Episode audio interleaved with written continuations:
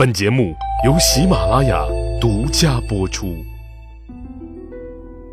英雄成败任评说，流传千古不辍。曹刘诸葛故事多，无演义不三国。刘表来到馆驿呀，看到这首反诗，顿时就火了，当即命蔡瑁率三军并发新野，要取了刘备的首级。蔡瑁见刘表已经上道了，心中大喜呀，他就赶快去调遣人马。这时候，刘表从屋里出来了，站在院里是心中愤懑，可被这风一吹呀，瞬间清醒了不少。他一琢磨，嗯，这刘备跟我在一起也有几年了，甭说诗了，连个谜语我都没看他猜过呀。一个卖草鞋出身的，能有这个文采吗？不对，这里面肯定有什么猫腻儿。我呀，还是冷静点吧，别中了他人的离间之计呀。正想到这儿，就见这蔡瑁风风火火的又过来了。主公，人马我已点齐，请您下令吧。刘表一看，嚯，你够积极的呀，披挂整齐，满脸杀气。他就直接往这热火朝天的蔡瑁将军头上浇了一瓢凉水，下令，下什么令？呃，去新野捉拿刘备呀！去什么去？刘备是我兄弟，不可能恩将仇报。这首诗啊，哼，还指不定谁写的呢。等我查出是何人所为，绝饶不了他。蔡瑁一听，心里咯噔一下子，整个人瞬间唰就被石化了。然后刘表还意味深长地看了他一眼，转身离去，只留下蔡瑁同志独自在风中凌乱呀。但他是一个非常执着的人，在心底已经认定了刘备必须铲除。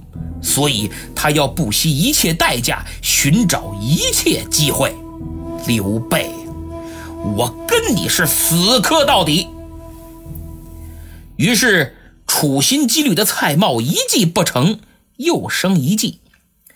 过了几天，他又找到了刘表，说：“今年呀，咱们这荆州九郡又是一个大丰收之年。”依照传统，肯定还是要召集各地的官员开一次庆丰收的大会，以此来表彰先进、鼓舞士气。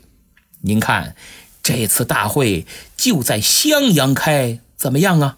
我都已经安排好了，妥妥的，保证是一次团结的大会，胜利的大会。届时还请主公您亲自出席呀。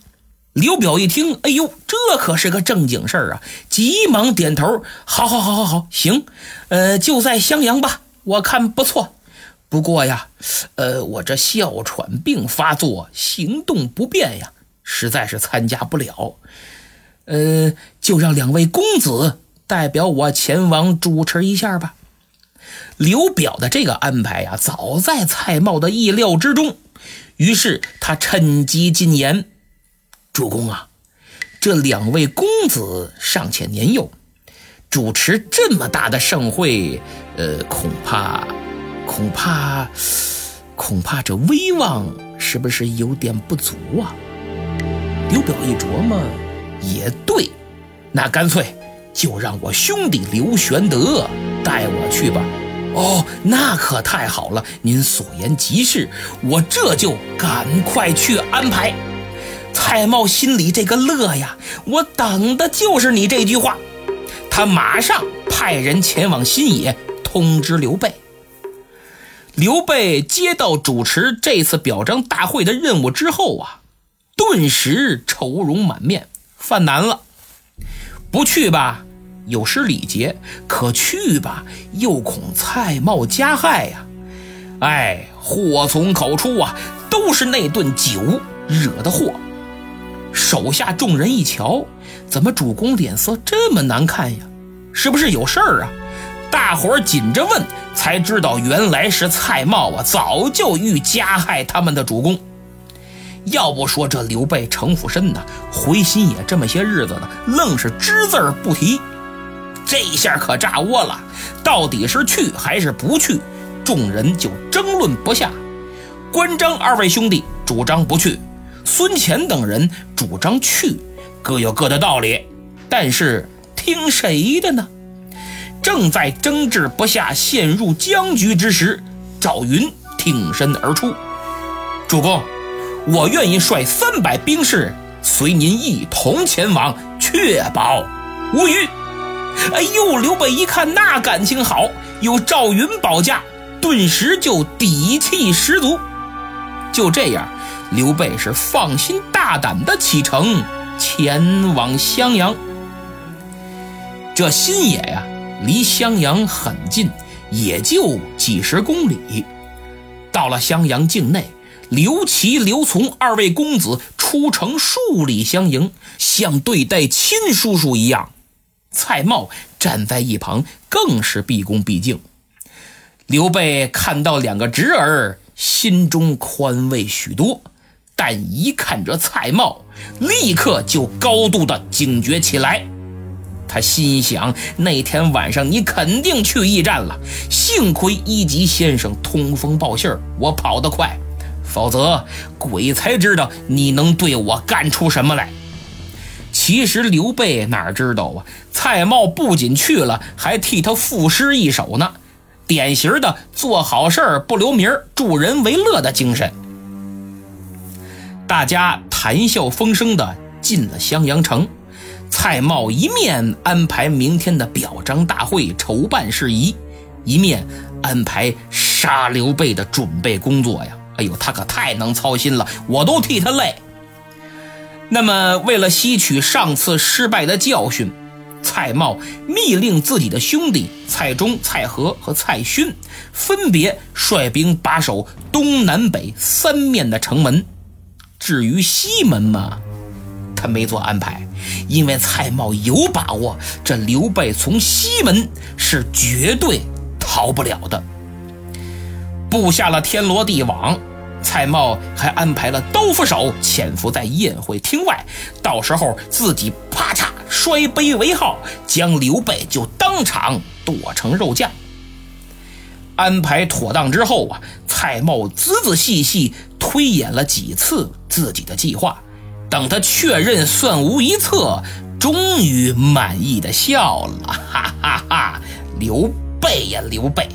这次我看你还如何能逃出我的手掌心？他几乎被自己这万无一失的安排感动了，但让他没想到的是啊，这个看似天衣无缝的计划，呃，其实仍然存在着意想不到的漏洞，而且还不止一个，至少三个。第二天，表彰大会隆重召开。刘备同志主持并发表了重要讲话，勉励大家要再接再厉，再创佳绩。随后，刘备、刘琦、刘琮等与会领导上台，为受到表彰的同志们颁发了奖品和证书。受表彰代表还依次做了表态发言，整场大会祥和而热烈。等一系列的既定程序走完之后，嘿嘿，开搓，好嘛！一时间是觥筹交错，推杯换盏，歌舞升平，这气氛就达到了顶点。而就在此时，有一双眼睛直勾勾地盯着刘备，没错，就是蔡瑁。他在一旁暗中观察着下手的时机。忽然，他发现刘备身后站立了一员大将，此人肋下佩剑，威风凛凛，面沉似水，不苟言笑，行坐间不离刘备左右半步。哎呀，这不是赵云赵子龙吗？呃，这个有点麻烦了。我要是一摔杯，恐怕刘备还没怎么着呢，我的人头就先落地了。由此。这赵云是本次计划的第一个漏洞。蔡瑁可真发愁了，我怎么才能想个办法把这赵云给引开呢？他当下赶紧安排文聘、王威二将，以请赵云喝酒为名，好把他支走。但赵云是谁呀？办事稳妥得很，坚决不离刘备半步，任凭这二将怎么夸赞奉承，怎么劝，就是不肯离去。推让之间，赵子龙可急了，他剑眉倒竖，眼一瞪：“今日我绝不饮酒，改日再说。”好嘛，这气氛一下就尴尬了。文聘、王维来个烧鸡大窝脖，下不来台了。蒯越见状啊，急忙过来解围。不过他很聪明，没和赵云说话，而是直接找刘备。他上前一拱手：“皇叔啊，您看这二位将军是真心结交子龙，今日又如此高兴，您就说句话吧。那意思呀，没您的命令，他赵云可不敢走啊。”刘备一看，再不打个圆场，确实太难堪了。何况这大庭广众之下，蔡瑁也不能把自己怎么样。他又看了看左右，两位侄儿也都在呢，料也无妨。于是他一回头，子龙啊，就陪二位将军去喝两杯吧。赵云是真不敢走，但刘备都出面说话了，他也不敢不听。没办法，只得随文聘、王维出了大厅，到外面吃酒。这刘备实在是低估了蔡瑁同志的决心和底线。见赵云被支走，蔡瑁心中窃喜呀！眼看计谋得逞，这刘备的脑袋今儿我要定了。可没想到，就在这关键时刻，刘备的人气再次爆棚，老朋友兼救命恩人一级又登场了。外国有句谚语叫“关键时刻，你帮助过的人不一定会帮你，但帮助过你的人一定还会帮你。”一级先生此时用自己的实际行动就证明了这句话。由此，这一级正是蔡瑁计划的第二个漏洞。说来也巧，一级今儿有事儿。耽误了，来的比较晚，正好看见蔡瑁在外面安排刀斧手设埋伏呢。甭问，这肯定是冲着刘玄德的。不行，我还得想办法救他。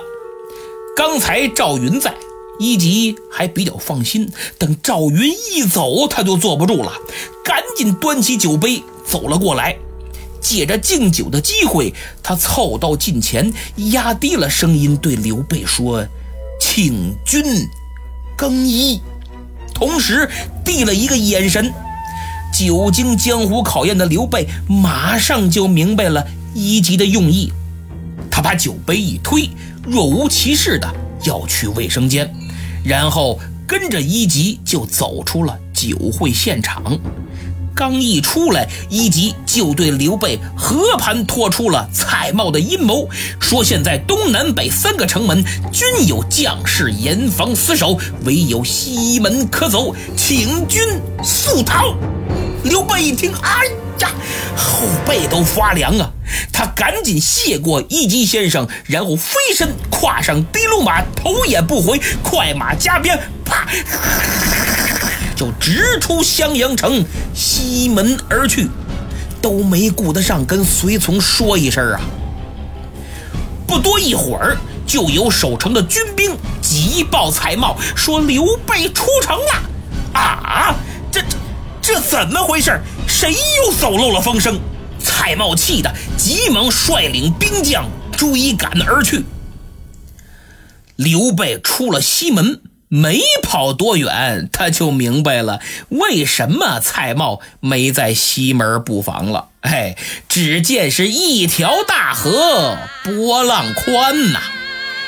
书中暗表，这条河叫做潭溪，阔数丈，水通湘江，其波甚急。水面又宽，水流湍急，这的卢马跑到西边就止步不前了。正在这危急时刻，只听得后面人喊马嘶，刘备回头一望，啊，是蔡瑁。就见兵马一字排开，犹如月牙一样，奔着他就围过来了。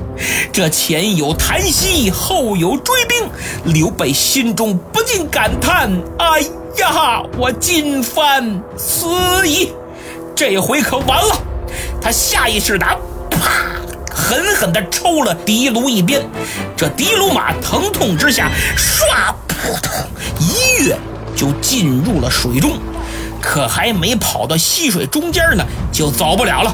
原来这马的前蹄被陷。刘备低头一看，溪水已经将鞋裤浸泡全湿了，这这这可如何是好？更要命的是，蔡瑁已经追至了西边，他眼看着刘备陷在水中，是进不能进，退不能退，真是开心的不得了啊！他一抬手，下令军士张弓搭箭，要将刘玄德乱箭射死在这潭溪。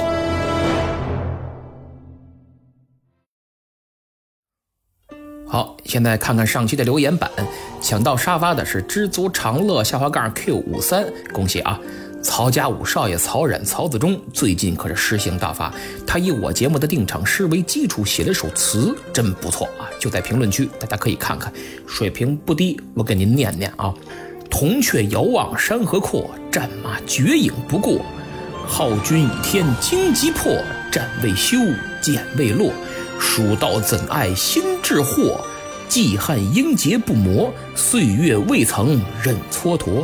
龙凤志，九郡夺，赤壁战火映风波。百里硝烟不没，东去江河浪涛浊。江左舟未停泊，英雄成败任评说。流传千古不辍，曹刘诸葛故事多。无演义，不三国。哎呀，这写的是真不错啊，可谓才华横溢，一看就是通读了《三国演义》。如果哪位听友没看过，还真不太懂里边的词句啊。那么说到这儿，听了这么久节目，如果你还没有一本《三国演义》的书，那可有点说不过去了。就请你赶紧点击节目购物车图标前去购买吧。马路牙子秃了皮说：“隔墙有耳，酒后吐言，危险。现在有了朋友圈，就更危险了。哎呦，您这可算说到点子上了。”这个朋友圈啊，可真算是个是非之地。特别是中国人心思细腻，骨子里边有一种与人斗其乐无穷的特有基因。表面上看着是你的联系人，其实活脱就一锦衣卫呀。随便一句话一个词儿，都可能被别有用心的人曲解，再给你打个小报告，够你喝一壶了。如果你朋友圈里有领导，那更得注意了。不仅上班能管着你下班了，还能通过朋友圈盯着你呀。人拿过来一看。哎呀，这个小李又出去胡吃海喝了啊！让他加个班儿，还一堆理由。哎呀，这个小刘发的这句话，嗯，是不是在说我呀？这孩子不成，升职的事儿再说吧。所以大家仔细看你的朋友圈啊，笼统来说，做微商的全是广告，在单位上班积极要求进步的，全是些工作动态呀、单位信息呀、专业技术文章，还有毒鸡汤，以及打造自己加班加点、任劳任怨、好丈夫、好妻子、好儿子的人设。不要求进步、与世无争的，都是自己的生活瞬间、兴趣爱好、旅游、美食、家人、孩子。概括一下，就是给客户看的，给领导看的，给自己看的。笼统来说，差不多这三种。